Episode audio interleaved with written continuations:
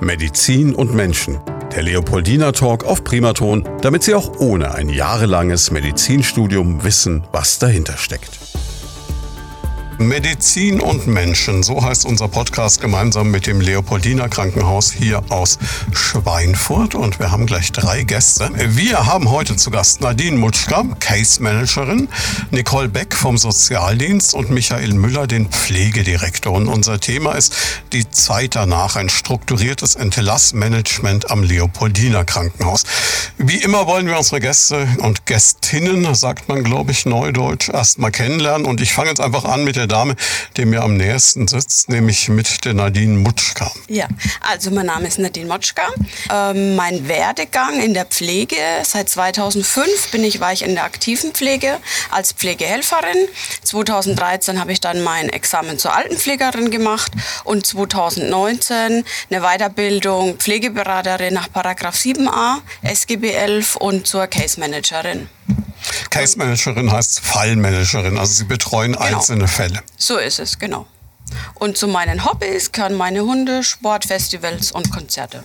Okay, ja, das heißt guten Ausgleich dann zum Arbeiten. Ja. Machen wir weiter mit der Nicole. Mein Name ist Nicole Beck. Ich bin Sozialarbeiterin im Sozialdienst im Leopoldiner Krankenhaus. Ich habe an der FHWS in Würzburg Soziale Arbeit studiert, habe dann im Klinikum Aschaffenburg-Alzenau am kleinen Standort Alzenau äh, begonnen, die Basics so zu lernen für den Sozialdienst und habe dann in Bad Kissingen in der Klinik Bavaria auch noch zwei Jahre gearbeitet, wo ich neurologische Patienten betreut habe.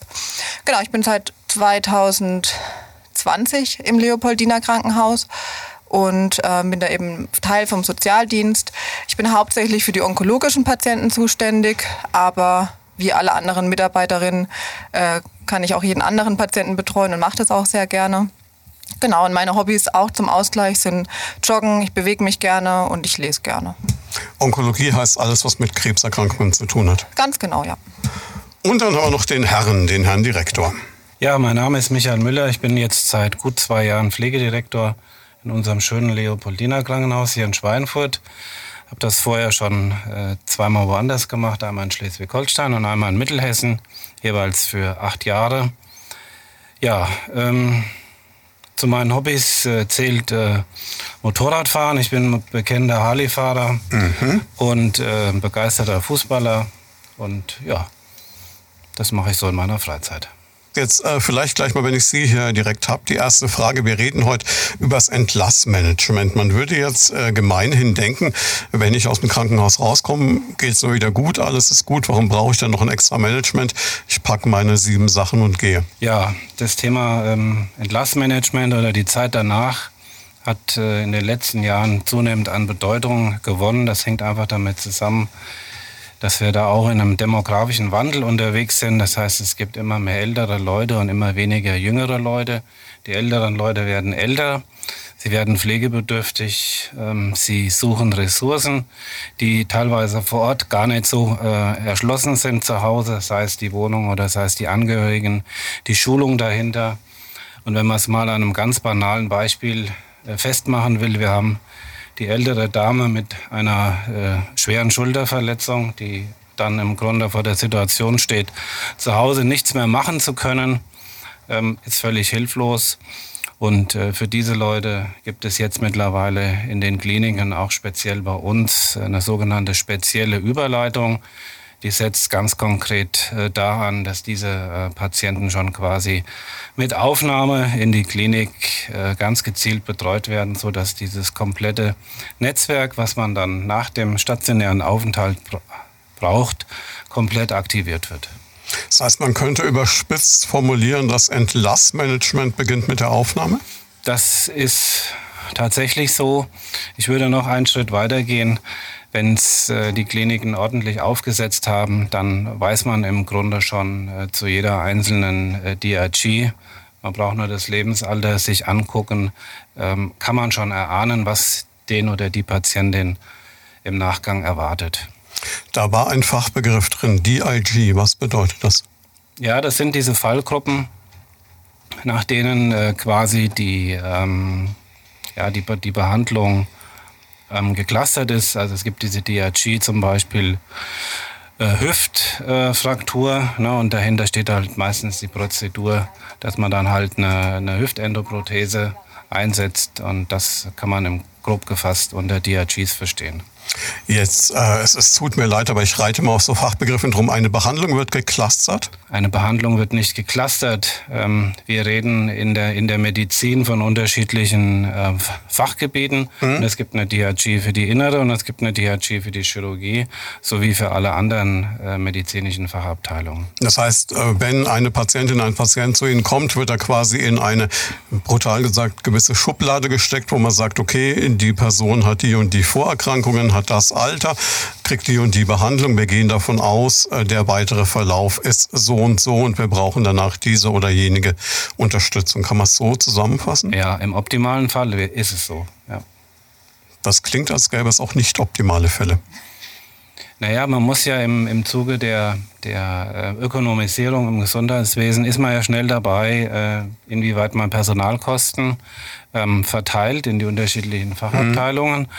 Und äh, es hat lange gebraucht, bis man in Deutschland gemerkt hat, dass diese Investition im Grunde auch dazu führt, dass diese Patienten einfach besser qualitativ hochwertiger entlassen werden können. Also das heißt im Grunde, ähm, wenn die zu Hause gut versorgt sind oder wenn die äh, gescheit in die Rehabilitation gehen, wenn das Ganze im Hinblick auf das, ähm, auf die, den Abschluss der Behandlung abgestimmt wurde, kommen die auch äh, nicht unbedingt schneller wieder zurück ins Krankenhaus. Das heißt, wir sprechen dann vom sogenannten Drehtüreffekt und wir versuchen ihn mit so Maßnahmen im Grunde auszuschließen. Das ist nachvollziehbar. Jetzt haben Sie gerade schon gesagt, ähm, es wird alles nicht unbedingt einfacher mit den wirtschaftlichen Zwängen, mit den Personalfragen. Wenn man so einen Ausblick in Richtung Zukunft wagen möchte, wo geht die Reise hin? Weil die Leute werden nicht jünger, das Personal wird nicht mehr und die Kosten werden nicht weniger. Ja, wir haben äh, auch von Seiten der Gesetzgeber haben wir äh, klare Aufforderungen bekommen, so ein strukturiertes Entlassmanagement innerhalb der ersten 24 Stunden anzubieten. Das tun wir jetzt als Leopoldiner Krankenhaus. Wir tun es aber in einer äh, ähm, Breite und Tiefe, so dass wir im Grunde ähm, e-, Experten aus dem Bereich der Pflege haben, die für mhm. den Part der Pflegeüberleitung zuständig sind. Und wir haben Kolleginnen und Kollegen aus dem Part der sozialen Beratung. Da geht es halt äh, um die ganzen Interaktionen, wenn es, äh, wenn es zum Beispiel äh, in Richtung Onkologie geht oder wenn es äh, ganz konkret äh, in Reha-Einrichtungen geht. In der Neurologie ist es nochmal eine besondere Situation. Wichtig ist, dass man beide Fachgebiete in diesem sogenannten Case Management vereint. Case Management ist unser Stichwort. Damit sind wir dann bei Nadine Mutschka, die genau das macht und gucken ein bisschen noch tiefer in die Praxis. Jetzt ähm, gut, Sie managen einzelne Fälle. Das ist mir so schon mal klar, aber was heißt das ganz konkret? Das heißt ganz konkret, dass aktuell, also meine Kolleginnen und ich, wir sind mittlerweile zwölf, hm. wir haben unsere festen Stationen, hm. also das Entlassmanagement, die Vorbereitungen für die häusliche Pflege. Also ich sehe dann zum Beispiel Zusammenarbeit auch mit ambulanten Diensten, mit ähm, Pflegeeinrichtungen für Kurz- oder Dauerpflege.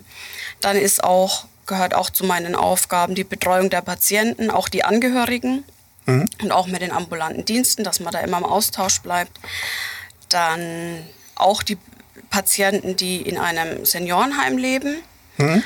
Dann Beratung und Information der Patienten und deren Angehöriger, Bezugspersonen über die Möglichkeiten einer häuslichen Versorgung, weil jeder Patient soll ja, also mein Ziel ist es bei Entlassung, dass jeder einen individuellen Versorgungsplan bekommt.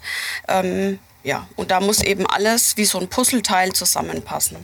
Dann gehört auch zu meinen Aufgaben, dass ich hausintern mit meinen Kolleginnen vom Sozialdienst, mit den Ärzten, mit der Pflege, mit den Therapeuten, mit dem Wundmanagement eng zusammenarbeite, um eben dieses Puzzleteil, ähm, das Ganze zu vervollständigen. Dann auch Beratung für Antragstellungen auf Leistungen der Pflegeversicherungen, was es da alles gibt, weil das ein sehr breites Thema auch ist. Da ist dann aber auch mehr der Sozialdienst dann noch mit mhm. involviert. Und ähm, ja, regelmäßig Kontaktaufnahme zu Einrichtungen, Organisationen und Versorgungsstrukturen von äh, poststationärer Pflege. Das heißt, Sie sind so die Schnittstelle, bei der das alles zusammenläuft. Genau, ich bin so der ja, Schnittpunkt.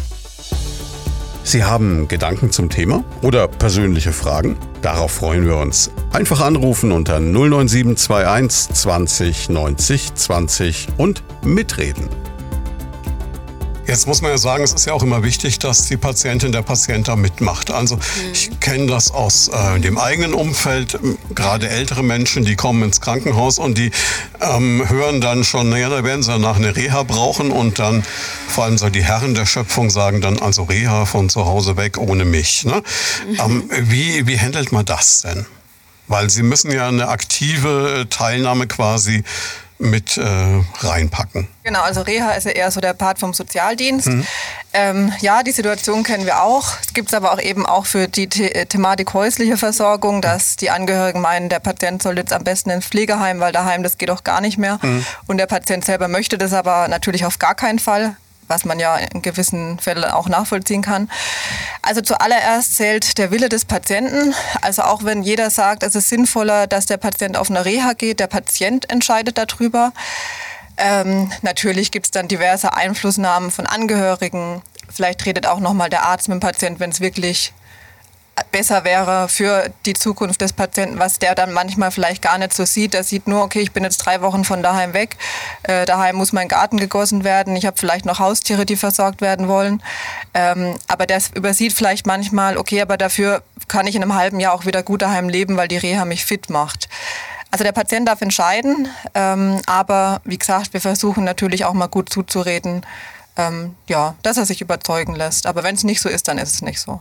Das heißt also, es kann wirklich jeder, und das muss man, glaube ich, an der Stelle nochmal ganz deutlich machen, komplett Herr seines eigenen Schicksals sein. Ja, das ist, glaube ich, für viele Leute eine unheimlich wichtige Aussage. Gleichzeitig ähm, ist es natürlich auch wichtig, dass man gut betreut wird. Und ich denke, gerade mit dieser ganzen Flut von Anträgen, von Dingen, die auf einen zukommen, man ist in einer Ausnahmesituation, man muss selber erstmal wieder fit werden.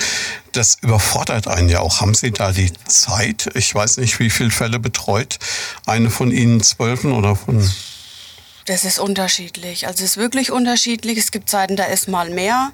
Äh, da ist wieder mal ein wenig ruhiger. Aber so, ich sag mal so im Schnitt täglich habe ich mit Sicherheit fünf bis sechs Patienten, um die ich mich kümmere. Mhm. Und dann hängt es natürlich ganz davon ab, es ist ja nicht jeder Patient gleich mhm. aufwendig, denke ich. Ne? Ja, auf jeden Fall. Also es gibt Patienten, da ist die Versorgungsstruktur zu Hause schon relativ gut aufgestellt. Da muss ich nicht mehr so viel machen. Da ist es vielleicht nochmal ein Hilfsmittel, das man dann braucht aufgrund von der Diagnose, die er dann bei Entlassung hat. Ähm, da ist es dann nicht so, nicht so viel zu tun. Es gibt aber natürlich auch die Fälle, ähm, das war ein fitter Patient und der kommt als Pflegefall nach Hause. Da ist es dann natürlich schon viel mehr. Das geht dann vom Antrag über Pflegegrad, ähm, häusliche Versorgung kommt da. Ne? Pflegedienst finden aktuell, das ist ja auch nicht ganz so, so einfach aktuell. Ne?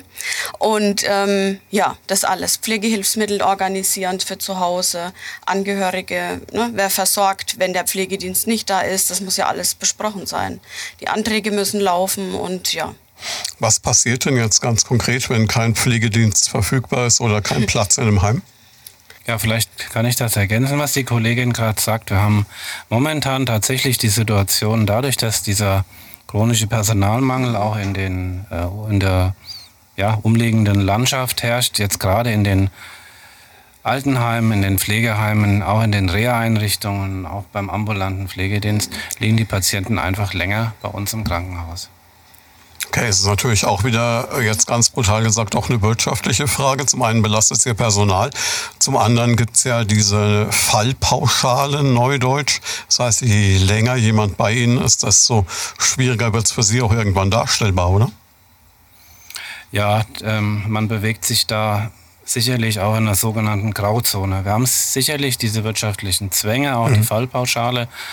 Ähm, aber wir müssen auch als Schwerpunktversorger tatsächlich für unsere Region und für die Patienten und vor allen Dingen auch für, die, für das Umfeld, die das dann noch nicht leisten können, also sprich die Angehörigen, ähm, sind wir schon auch äh, dazu da, das äh, so lange aufrechtzuerhalten, so wie wir das aufrechterhalten können in der Klinik.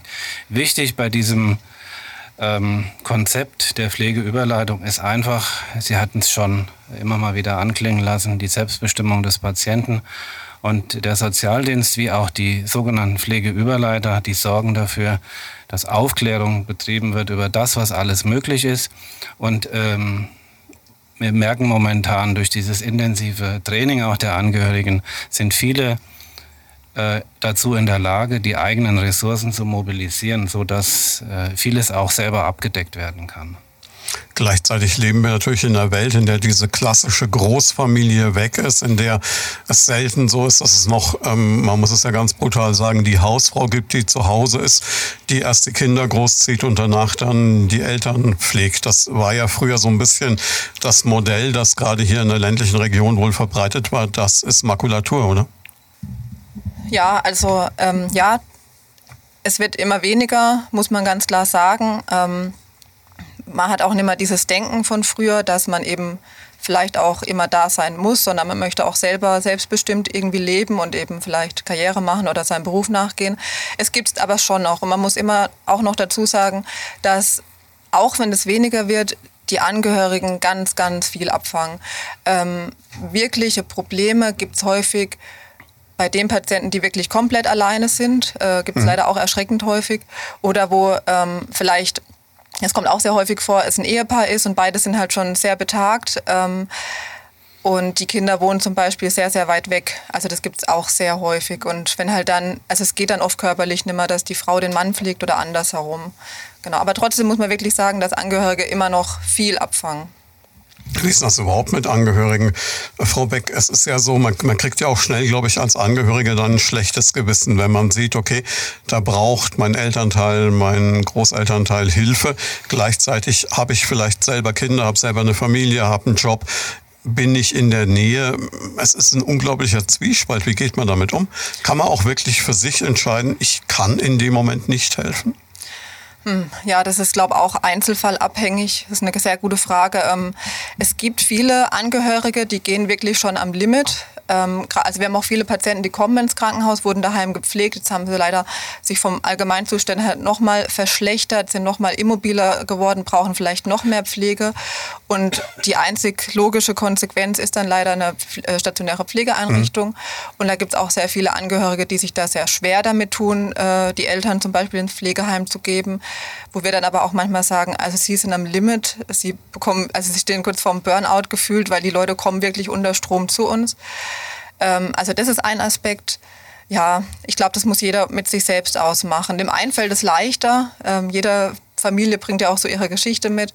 Und der ein andere tut sich da auch viel schwerer damit. Und klar, gerade wenn die Leute weiter, die Kinder oder so weiter weg sind, ähm, da muss man einfach gucken, was ist möglich, kann ich irgendwie von da, wo ich bin, helfen. Ja, sehr, sehr individuelle Entscheidung ist das. Sind wir schon mittendrin in Ihrem Aufgabenbereich? Was machen Sie im Sozialdienst darüber hinaus noch? Ja, genau. Also die äh, Nadine hat ja schon die Aufgaben vom, von den Case Managern erwähnt. Man muss dazu sagen, manche Case Manager sind Teilzeit angestellt. Von daher leisten die viel Vorarbeit, tun mhm. schon mal den Hilfebedarf von Patienten äh, ermitteln. Aber wir docken dann praktisch da an, wo es von, von der Kapazität her bei ihnen nicht mehr ausreicht. Also das ist ein Teil von uns. Die Case Manager sind momentan ja auch noch nicht ganz vollständig auf den Stationen, aber daran wird ja gearbeitet. Und ähm, daneben ist ein ganz, ganz großer ähm, Hauptpunkt von unserer Arbeit natürlich die Anschlussrehabilitation.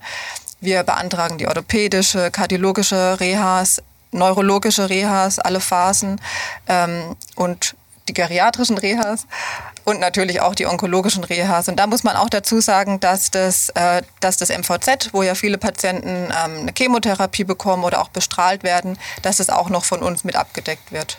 MVZ, das medizinische Versorgungszentrum. Genau, unterhalb vom Leo. Manch einer kennt es vielleicht. Mhm.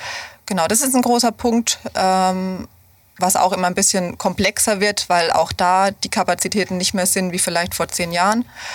Und darüber hinaus ist eben noch das Thema Beratung ein großes Feld von uns. Wir beraten auch alle onkologischen Patienten, die bei uns in einem Zentrum behandelt werden. Also wir haben mehrere zertifizierte onkologische Zentren, wie zum Beispiel das Darmkrebszentrum oder das Gynäkologische Zentrum. Da haben wir den Anspruch, jeden Patienten mal uns zu schnappen und den zu beraten bezüglich Schwerbehindertenausweis, Reha-Anspruch, äh, weiteren Unterstützungsmöglichkeiten wie zum Beispiel Selbsthilfegruppen. Und dann gibt es natürlich auch noch so ganz individu individuelle Beratungsthemen, wie zum Beispiel, ähm, wenn Obdachlose ins Krankenhaus kommen, wenn Suchterkrankte ins Krankenhaus kommen, wenn ähm, Patienten eben andere chronische Erkrankungen im Krankenhaus diagnostiziert bekommen, dann versuchen wir da auch zu Selbsthilfegruppen zu vermitteln. Genau, oder auch wenn es um die Themen Vorsorgevollmacht, Betreuungsvollmacht oder auch die Einleitung einer Betreuung, einer gesetzlichen Betreuung geht, dann sind das alles so Punkte, wo wir oft mit dabei sind. Das ist ein unglaublich breites Feld. Ich denke, was Sie alle mitbringen müssen in Ihren Jobs, ist natürlich ein Riesenmaß an Empathie. Aber was braucht man dann noch? Sie haben schon gesagt, Sie haben soziale Arbeit studiert mhm. und dann viel Praxiserfahrung halt auch mitgebracht. Genau. Ähm, bei uns muss man sagen, ist es so, wir sind acht Mitarbeiterinnen momentan. Mhm. Leider ist uns der einzigste Mann, den wir hatten, abhanden gekommen. Ähm, und wir sind ganz unterschiedlich von der Vorbildung her. Also wir sind drei Sozialarbeiterinnen, zwei ehemalige Krankenschwestern, eine medizinische Fachangestellte und unsere Chefin ist Fachwirtin im Gesundheits- und Sozialwesen. Und die, unsere Sekretärin ist natürlich auch noch ein ganz wichtiger Teil von unserem Team. Man kann also nicht pauschal sagen, man muss jetzt die und die Vorbildung mitbringen. Ein medizinisches Know-how oder einfach eine Berufserfahrung im Gesundheitsbereich ist auf jeden Fall sehr sinnvoll. Genau, aber so die Perso persönlichen Faktoren sind, glaube ich, wichtiger, eben wie Empathie. Sie haben es schon gesagt. Ähm, kommunikationsfähig muss man auf jeden Fall sein, weil man muss im Team auch mit eben Ärzten, Schwestern, Pflegern arbeiten. Äh, man muss selber strukturiert arbeiten können, weil es kann auch mal ein bisschen mehr Arbeit auf einen zukommen und dann muss man wirklich priorisieren können, welcher Patient ist jetzt der wichtigste, weil wir arbeiten ja nicht mit einem Produkt, sondern wenn wir irgendwas vergessen, dann leidet da ein Patient drunter. Ja, das sind so die wichtigsten Faktoren, würde ich sagen. Sie haben Gedanken zum Thema oder persönliche Fragen? Darauf freuen wir uns. Einfach anrufen unter 09721 20 90 20 und mitreden. Jetzt klingt priorisieren, wer der Wichtigste ist, immer schon so ein bisschen nach Triage. Das kennen wir den Begriff seit Corona-Zeiten, so ist es aber nicht gemeint. Ne? Nee, um Gottes Willen, also nein, gar nicht. Ähm, das meint einfach, welcher Patient wird jetzt vielleicht zeitnah entlassen, äh, wo muss ich irgendeine Frist einhalten. Also es sind eher so, ähm, ja, so Faktoren, aber so weit ist es Gott sei Dank noch nicht. Wenn wir jetzt mal einfach so einen Fall durchspielen, um es mal so ein bisschen griffig zu machen. Sie haben vorhin gesagt, ähm, Herr Müller, wir nehmen eine ältere Dame, schon etwas höher betagt, die hat ein Problem mit der Schulter, die braucht beispielsweise eine Endoprothese in der Schulter. Das ist ja sowas, wo man relativ lange Reha-Zeit hat, das ist nicht gerade so super angenehm und man ist danach gehandicapt. Das geht also los vom selber die Bluse anziehen, sich waschen, im Haushalt Tätigkeiten tun. Jetzt äh, sind Frauen diejenigen in unserer Gesellschaft, die meistens das längere Leben haben, das heißt, sie sind oft alleinstehend. Wenn man mal so einen Fall durchspielen. So jemand kommt zu Ihnen für diese ja äh, geplante Operation ins Leo. Was passiert dann? Also, ich beginne meinen Dienst eigentlich damit, dass ich frühs ähm, dann schaue, meine Stationslisten durchgucke und ab, anhand von Alter, Diagnose mhm. fange ich dann, ich sage immer dazu, so eine Detektivarbeit an. Mhm. Und dann geht eigentlich so meine eigentliche Arbeit los. Ich habe dann gibt es eine Sozialanamnese, die ich dann mit dem Patienten ausfülle. Ähm, die melde ich dann an den Patienten, der wird dann auch noch im Sozialdienst angemeldet erstmal. Ähm, ja, und dann, wie gesagt, mache ich die Sozialanamnese, fülle das aus und dadurch in der Sozialanamnese wird zum Beispiel äh, gefragt, ähm, wie ist der Familienstand, liegt schon Pflegegrad vor, ähm, wie ist die häusliche Versorgung, kommt schon Pflegedienst, solche Sachen. Ähm, ja, wenn ich das dann weiß, wenn ich es mit der Patientin besprechen konnte, ist gut. Wenn nicht, schalte ich dann da schon die Angehörigen gleich mit ein. Und dann schließe ich mich eigentlich fast schon mit dem Sozialdienst kurz ja, genau. Bei dem Thema mhm. äh, Schulter-OP wäre dann eben äh, auch eine Reha oft indiziert, je nachdem wie operiert wird. Äh, das wird uns dann eben auch von Station angemeldet. Wir beantragen dann eine Reha-Maßnahme für die Patientin, gehen eben zu ihr hin, gucken, ob sie eventuell, also wo sie eventuell gern hin möchte, schauen, ob das machbar ist. Ähm, leider ist es eben so, dass auch in den Reha-Kliniken ähm, nicht sofort Plätze frei sind. Wir sind da gerade bei den orthopädischen Patienten schon so weit, dass wir versuchen, die, bevor die überhaupt operiert werden, mit denen Kontakt aufzubauen, um dann einfach den Übergang in die Reha nahtlos zu gestalten. Wenn es jetzt wie bei der Dame, ähm, die jetzt eine Schulter bekommen hat, ähm, der Fall wäre, dann ist es eh so, dass die Patienten oft sechs Wochen nicht belasten dürfen. Also Reha macht erstmal in sechs Wochen Sinn. Mhm. Und dann ist natürlich sechs Wochen erstmal die Frage, wie geht es daheim weiter? Und da würde die Nadine dann wieder eingeschaltet werden. Genau. Da schaue ich dann einfach, sind Angehörige da, die sie versorgen können, brauchen wir einen ambulanten Dienst und dann begebe ich mich auf die Suche, was momentan wirklich schwierig ist, weil viele Pflegedienste einfach aufgrund vom Personalmangel ablehnen. Aber bis jetzt haben wir es eigentlich immer geschafft, dass wir alle gut individuell versorgen. Ja, nach den sechs Wochen, wenn die Dame dann auf Reha geht, dann ist natürlich auch sechs Wochen aus der Klinik raus. Ist es dann für Sie schon ein Fall, der in den Akten ist, der abgehakt ist oder haken Sie da nochmal nach? Ähm, also bis dahin, bis die Reha beginnt, muss eh ähm, die Kostenzusage von der Krankenkasse vorliegen, dass mhm. eben die Dame die Reha beginnen kann. Äh, sie bekommt dann auch den Reha-Termin von uns mitgeteilt äh, wie die Nadine schon sagt, manchmal, wenn das ältere Personen sind, dann werden eben auch die Angehörigen mit informiert. Ähm, dass einfach jeder weiß, wann geht's los, wie kommt derjenige dorthin. Das wird alles schon mal vorab geklärt. Also sobald wir eine Kostenzusage haben, legen wir die Patienten in unserem Archiv ab und dann taucht die bei uns nicht mehr auf, wenn alles glatt geht. Gesetzt den Fall, sie kommt dann aus der Reha zurück und ist immer noch auf Hilfe angewiesen, wäre das dann wieder was, was dann ein Case Manager bei der Reha entscheidet oder geht das wieder zurück zu Ihnen? Nee, das, das, ist dann Sache von der Reha, mhm. wobei ich 48 Stunden nach Entlassung eine Evaluation durchführe. Mhm. Ich rufe dann bei dem Patienten an und frage zum Beispiel, klappt es mit dem ambulanten Dienst, ist er gekommen, ähm, passt es mit der Verordnung, ne, red nochmal mit den ambulanten Diensten, schließe mich einfach nochmal kurz, dass ich einfach so ein kurzes Feedback zurückbekomme und ähm, die Versorgung nach der Reha, das ist dann Überleitung von der Reha. Okay, wir wollen jetzt mal reinhören. Ich durfte heute Mittag nämlich mit einer Dame sprechen, die hatte einen Angehörigen bei Ihnen in der Behandlung. Und wir hören uns jetzt mal an, wie da so das Feedback ist. Sie haben netterweise zugestimmt, uns ein bisschen was zu erzählen zum Entlassmanagement im Leopoldiner Krankenhaus. Sie hatten selber einen Angehörigen dort. Ähm, vielleicht können Sie uns zunächst mal kurz sagen, warum die Person überhaupt ins Krankenhaus musste. Also Ende letzten Jahres gab es eine unschöne Diagnose bei meinem Schwiegervater die ähm, auch einen äh, mehrmonatigen Aufenthalt im Krankenhaus äh, nötig machte. Ähm, ja, mit vielen OPs und auch vielen unschönen Behandlungen ist das Ganze einhergegangen.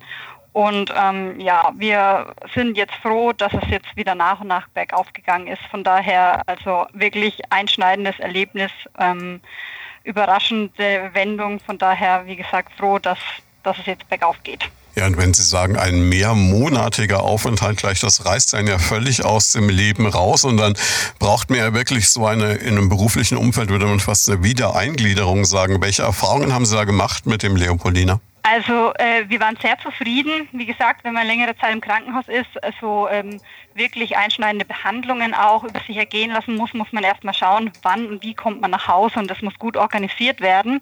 Und da haben wir wirklich super Unterstützung erlebt. Also von der Pflegeüberleitung und vom Sozialdienst, beide haben super miteinander gearbeitet, uns auch rechtzeitig mit eingebunden. Wir haben geschaut, was ist nötig, was braucht mein Schwiegervater zu Hause, was braucht es für Behandlungen, was braucht es für Maßnahmen, Unterstützungen von ähm, einer Beantragung einer Reha, Grad der Behinderung, Pflegegrad, na, dass wir auch schauen, wie ist er zu Hause unterstützt, Hilfsmittel, also da ist ähm, wirklich viel gelaufen und auch ähm, alles super organisiert worden, als wir dann, also als er dann nach Hause gegangen ist, da waren wir einfach dann auch gut vorbereitet und alles, an alles wurde gedacht. Von daher war er dann auch ähm, zu Hause dann wirklich gut unterstützt. Könnten Sie sagen, dass es irgendeine Sache gab, die Ihnen konkret am meisten mitgeholfen hat? Ja, ähm, ich bin jetzt nicht ganz fachfremd, von daher ich kenne mich mit ein paar Themen auch aus. Aber diese, ähm, diese Zusammenarbeit oder diese, die, dass man sich ausgetauscht hat untereinander, also die ähm, Pflegeüberleitung mit dem Sozialdienst und auch mit den Ärzten, weil wir sind einfach außerhalb, wir können schwer dann auch ähm, uns austauschen zum Stand, zu, äh, zur weiteren Planung der Behandlung und einfach, dass die, dass alle untereinander gut äh, aus, äh, vernetzt waren. Ich glaube, das war, war wirklich der größte Vorteil, dass man dann auch wusste, wie geht's weiter und jeder auch wusste, was der andere tut. Wie ist denn das dann? Ist, äh, wenn das Ganze abgeschlossen ist, dann auch so diese Leine gekappt ins Krankenhaus oder könnten Sie jetzt, wenn Fragen auftauchen, auch nochmal nachhaken? Also wir waren auch noch im Nachgang ähm, im Austausch einfach, weil manche Themen dann auch erst später ähm, organisiert wurden. Zum Beispiel erst sechs Wochen nach Entlassung äh, war dann die Reha geplant und dann konnte man auch sich jederzeit nochmal melden und miteinander telefonieren. Ich habe auch immer noch die Nummern und könnte da auch nachfragen, wenn es Themen gibt. Aber wie gesagt, es war eigentlich relativ gut organisiert, von daher waren nicht viele Nachfragen nötig.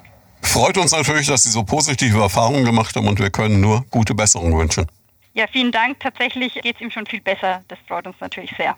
Das ist natürlich jetzt so die Idealversion, möchte man sagen. Aber ich habe auch mit der Dame vorher gesprochen, die anonym bleiben wollte. Sie hat also gesagt, sie wusste vorher nicht, dass sie danach gefragt wird. Und ähm, es war wirklich äh, jemand, der willkürlich ausgewählt wurde, der halt bereit war, ein bisschen sich da auch zu äußern. Ja, ähm, Herr Müller, würde man sagen, eins mit Sternchen für Ihre beiden Mitarbeiterinnen und Ihre Teams, die da sitzen.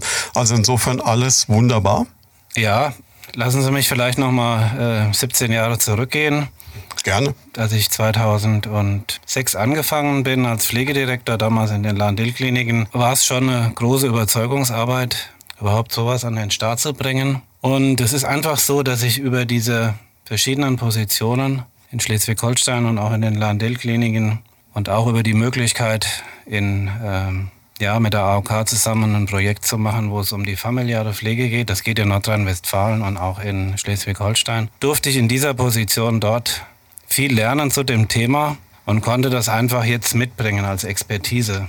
Das ist die eine Seite. Die andere Seite ist aber, dass ich auf Strukturen getroffen bin, die das absolut möglich gemacht haben, überhaupt mit sowas äh, um die Ecke zu kommen. Also mhm. das ist eine große Teamleistung. Ich habe jemanden gefunden, der das eins zu eins in der Philosophie vertritt, so wie es für die Patienten gut ist.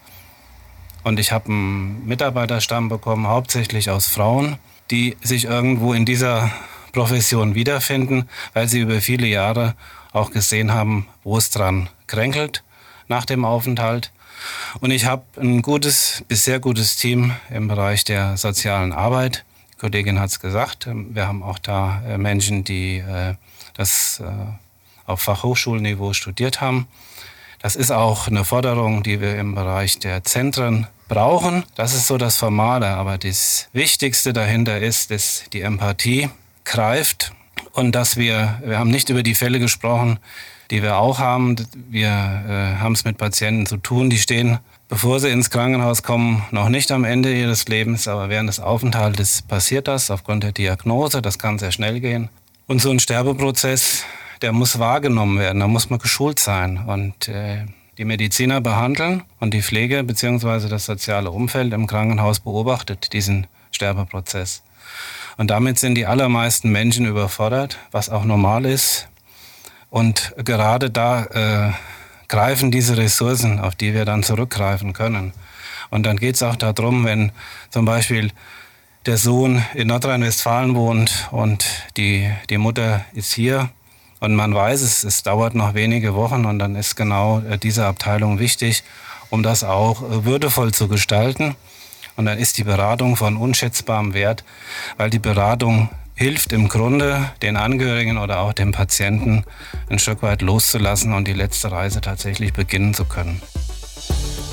Sie haben Gedanken zum Thema oder persönliche Fragen? Darauf freuen wir uns. Einfach anrufen unter 09721 20 90 20 und mitreden. Das ist natürlich das, was wir alle hoffen, dass nicht passiert, was aber natürlich täglich vorkommen kann.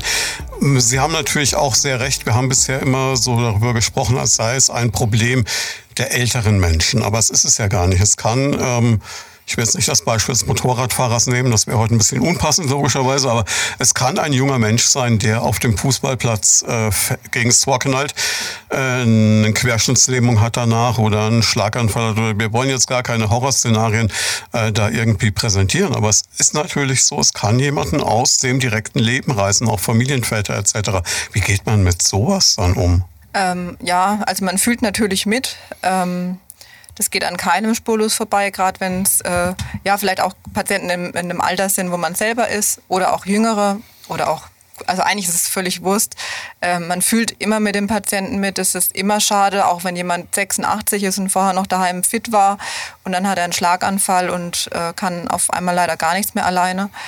Ähm, ja, man muss sich aber auch davon ein Stück weit leider frei machen ähm, oder einen Abstand dazu bekommen also bei mir ist es auch wirklich so, ich fahre mit dem Auto heim, da denke ich vielleicht noch über die Arbeit nach und wenn ich dann daheim bin, dann denke ich nicht mehr über die Arbeit nach. Und das mhm. ist, glaube ich, ganz wichtig, weil es ist sehr verdichtet im Krankenhaus, dass man logischerweise nur kranke Leute vor sich hat ähm, und man darf sich davon nicht unterkriegen lassen. Und Gott sei Dank ist es auch so, dass ähm, eben oft sich auch vieles wieder zum Guten wendet. Und wenn es nicht so ist, dann ist es leider auch Teil vom Leben. Ähm, das bekommen wir täglich mit und ähm, da weiß man es dann wirklich zu schätzen, wenn es einem selber und den Leuten, die man gern hat, gut geht. Kann man sich jemals an sowas gewöhnen in irgendeiner Form? Also ich glaube nicht, dass man sich an sowas gewöhnen kann, aber wie meine Kollegin jetzt gesagt hat, es gehört einfach zum Leben dazu, der Tod. Ähm, was ich finde, ist eh so ein Tabuthema noch so ein bisschen in unserer Gesellschaft. Ähm, ja, und wie gesagt, und wenn, wenn es, man hat ja doch immer mal so den einen oder anderen, ich sage jetzt mal Fall dazu, ähm, und ich für mich mache so, dass ich mich dann einfach auch mit Kollegen austausche. Dann haben wir ja auch nochmal eine psychologische Beratung. Könnten wir ja auch dann nochmal in Anspruch nehmen, wenn sowas wäre. Und ich, zu mir hat mal, wie ich in die Pflege gegangen bin, ähm, ein alter Hase gesagt, ähm, Mädchen, ähm, wenn du, weil ist auch eine Patientin, verstorbene Bewohnerin, ähm, wenn du unten rausgehst, lass das bitte unten an der Pforte und frühst, wenn du reingehst, nimmst du es wieder mit. Und das habe ich mir sehr verinnerlicht bis zum heutigen Tage und das, bis jetzt bin ich damit eigentlich recht gut gefahren, muss ich sagen. Und im Idealfall hoffen wir auch, dass sie die Leute möglichst fit wieder entlassen ja. können oder so entlassen können, dass sie wieder fit werden oder ein gutes Leben haben. Jetzt ähm, würde ich gerne so zum Abschluss noch so eine Art Wünsch dir was spielen, weil ähm, der Herr Pflegedirektor hat es ja schon so angedeutet, es gäbe da durchaus äh, Dinge, die man noch haben könnte, wenn Sie sich jetzt was wünschen könnten. Mehr Personal steht wahrscheinlich ziemlich weit oben, ne? Definitiv. Definitiv mehr Personal und ähm, ansonsten bin ich eigentlich recht glücklich im Leo, muss ich sagen. Mir, mir gefällt es total gut. Ich mache meine Arbeit sehr, sehr gerne und ähm, freue mich auch jetzt mit Netzwerkarbeit, sind wir auch in Zusammenarbeit mit ambulanten Diensten, wo wir uns immer austauschen, wo wir teilnehmen, dass das einfach noch ein bisschen intensiver wird, dass wir da noch besser zusammenarbeiten, um, weil es geht immer um den Patienten, dass wir da eine gute Versorgung einfach auf die Beine stellen können. Frau Beck, Sie hätten jetzt auch die Möglichkeit, durchaus Menschen anzuwerben, die sagen, Mensch, vielleicht wieder ein Herrn für die Damenriege. Ja, momentan sind wir leider oder Gott sei Dank sehr gut besetzt. Ähm, also wir haben wirklich. Ist schön, das mal zu hören von ja, jemandem, der in dem Bereich arbeitet. Ja, nein, es ist wirklich so, durch die Case Manager haben wir wirklich Zeit gewonnen, dass wir uns gerade um Patienten, die vielleicht ein bisschen einen komplexeren Bedarf haben oder ein bisschen mehr Zeit äh, in Anspruch nehmen, dass wir die denen auch geben können. Also da sind wir wirklich zufrieden. Also das muss man auch mal sagen. Ich würde mir ähm, ja, stellvertretend vielleicht für die Pflege stattdessen wünschen, dass sich für die die Situation manchmal bessert, weil die, glaube ich, chronisch ähm, unterbesetzt sind. Das weiß ja jeder. Man äh, liest es immer wieder und auch äh, die Ärzte. Und ich würde mir ein bisschen Verständnis wünschen. Ähm, wir erleben es oft, dass Angehörige dann doch nicht ganz so zufrieden sind mit der Arbeit vom Leo, was man auch oft nachvollziehen kann, weil manchmal arbeitet es ein bisschen an der Kommunikation zwischen zum Beispiel Arzt und Angehörigen oder dann wird was nicht übergeben. Ähm, aber dass die einfach ein Verständnis haben, dass wirklich die Leute auf Station oft also nicht irgendwie üppig besetzt sind, dass die wirklich ähm, ja, am Limit oft arbeiten oder halt einfach nicht diese Zeit haben, die sie vielleicht selber gerne hätten. Ähm, genau, dass man einfach Verständnis dafür hat, dass leider im Gesundheitswesen nicht alles so gut passt, weil es zu wenige Menschen sind, die vor Ort sind. Das glaube ich aber auch wirklich dann der Knackpunkt, weil ich äh, habe jetzt so viele Ärzte in den letzten Jahren in diesen Podcasts hier erlebt und Menschen, die in anderen Bereichen in dem Klinikum arbeiten. Wenn eines alle eint, dann ist es, glaube ich, schon so ein Idealismus und ein absoluter Wille, so viel wie irgendwie möglich zu machen. Gleichzeitig gibt es da, wo immer Menschen arbeiten, wird auch mal was anders laufen, als sie laufen sollen. Herr Müller, was wären Ihre Wünsche? Ja, wenn wir bei dem Thema äh, soziale Beratung und äh, Pflegeüberleitung bleiben, ähm, zunächst vielleicht nochmal, äh, was die Unterstützung angeht. Also ich hatte volle Rückendeckung von unserem Geschäftsführer, vom Herrn Winter.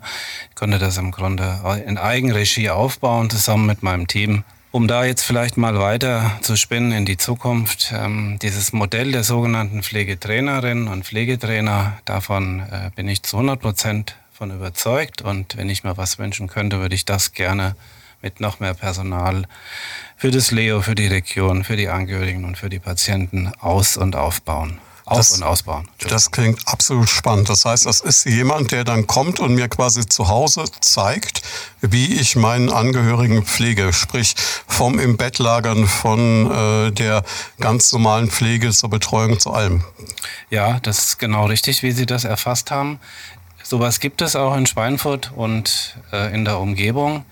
Nur müssen wir noch mehr äh, gemeinsam an dem Anforderungsprofil arbeiten und das identifizieren. Es gibt da auch verschiedene Gruppen. Und wenn Sie im Grunde ähm, Angehörige haben, die sich, die sich bereit erklären, ihren Angehörigen zu pflegen, dann geht es ganz gezielt um Handgriffe, um Unterstützung. Es geht darum, die Angst, äh, ich sage jetzt mal, vor den Gerüchen, vor der Berührung zu nehmen. Es geht um eine Kommunikation, gerade wenn man an die kognitiv eingeschränkten oder dementiell erkrankten Patienten äh, denkt, was da für eine Ansprache notwendig ist. Also Ansprache ist, sind, sind keine, sind keine äh, diktatorischen äh, Mittel, die da eingesetzt werden, sondern es geht einfach darum, dass man den Patienten mit der Kommunikation da abholt, wo er sich gerade befindet. Was, was ist ihm zumutbar? Wovor hat er Angst? Was versteht er? Was braucht er im Hier und Jetzt? Ja, oder jetzt noch mal ein bisschen weiter gesponnen. Äh, So ein Pflegebett. Ähm, es gibt einfach Angehörigen, die wollen das gar nicht. Es gibt Kulturen, die, die, die lassen sich von, von fremden Kulturen nicht anfassen. So. Und wenn dann jetzt jemanden zum Beispiel bei uns mit Migrationshintergrund da wäre, der gezielt in der Pflege schulen kann, der könnte in dieses Umfeld nach Hause gehen und könnte sagen, okay, mach das so und so, das ist mein Angebot, ich bin für euch da. Und das ist dann auch völlig in der Hand der eigenen Kultur. Ja, wir müssen ja auch diesen Migrationsanteil äh, dabei identifizieren, den, den wir äh, ähm, Gott sei Dank äh, mittlerweile auch haben, dass diese Inklusion äh, funktioniert etc. pp. Ja, es ist auf jeden Fall ein grandioses Konzept und wie Sie es gerade eben angesprochen haben, gerade Menschen beispielsweise, die muslimischen Glaubens sind, haben nochmal eine ganz andere Vorstellung von Privatsphäre in vielerlei Bereichen. Das äh, ist, denke ich, auch auf Station immer wieder ein Thema. Aber es ist natürlich ein, ein großartiger Gedanke. Ich wüsste jetzt persönlich nicht, was dagegen spräche. Wo, woran hängt es noch? Wahrscheinlich wie immer auf dieser Welt am Geld. Also nee, es muss Menschen geben, die das enttabuisieren und die das ansprechen. Die Kollegin hat vom vom äh, Sterben als Lebensthema gesprochen und äh, mit zunehmender ähm, Pflegebedürftigkeit, dadurch, dass diese Menschen mehr werden, werden die auch eine Stimme bekommen und das wird sich auch immer mehr durchsetzen. Wir haben ja auch gar nicht auf, auf Basis der, der, des biologischen Mangels an Menschen, wir haben, ja, wir haben ja fast keine andere Möglichkeit, als so zu handeln. Das heißt, Sie blicken eigentlich mehr oder weniger optimistisch in die Zukunft? Ich bin grundsätzlich ein optimistischer Mensch und suche nach Lösungen.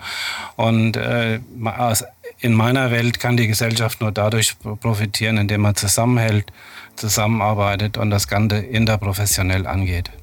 Schöneres Schlusswort hätte es nicht geben können. Ihnen dreien vielen Dank, dass wir da waren. Das war Medizin und Menschen, der Leopoldina Talk auf Primaton. Jeden zweiten Donnerstag im Monat live von 13 bis 14 Uhr im Programm.